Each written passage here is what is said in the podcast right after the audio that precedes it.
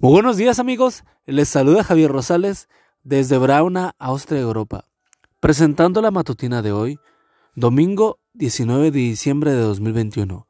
La matutina de jóvenes ya por título El Eca, el Necaca, la corona y los zorros. La cita bíblica nos dice, pero te he dejado con vida precisamente para mostrarte mi poder y para que mi nombre sea proclamado por toda la tierra. Éxodo 9:16. Levante la cabeza, princesa, que se le va a caer la corona. Esta frase, cuyo autor desconozco, podría interpretarse de diversas maneras. Quizá ya la leíste o escuchaste en diferentes contextos, pero hay algo interesante respecto a la forma en que muchas veces nos desanimamos, agachamos la cabeza y olvidamos que somos hijos del Rey del Universo. En ocasiones, otras personas nos hacen olvidar nuestro valor o intentan desanimarnos con comentarios o actitudes. Puede ser un jefe, un padre, una pareja, un amigo, etc.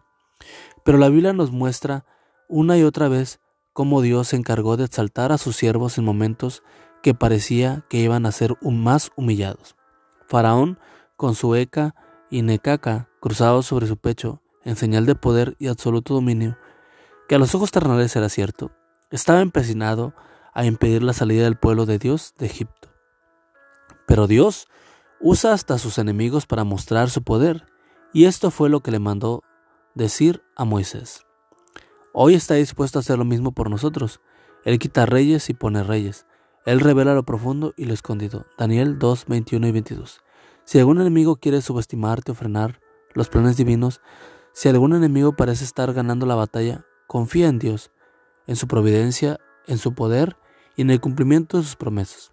¿Y los zorros?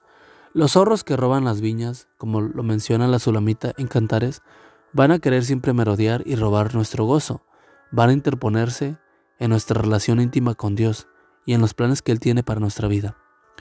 Si llega un tipo de opresión que no entiendes, ya sea económica, política o emocional, confíasela a Dios y pide que estas personas que Él está dejando con su vida, con vida, cumplan su voluntad y formen parte de su plan aunque sea sin saberlo. Dios es bueno siempre y su nombre será proclamado por toda la tierra. Como acompañó a Moisés, nos acompañará a ti y a mí hasta ese día glorioso. Te invito a que te levantes, que levantes la cabeza hoy con Isaías 61 al 3 en mente. Y amigo y amiga, recuerda que Cristo viene pronto y debemos de prepararnos y debemos ayudar a otros también para que se preparen, porque recuerda que el cielo no será el mismo si tú no estás allí. Nos escuchamos hasta mañana. Hasta pronto.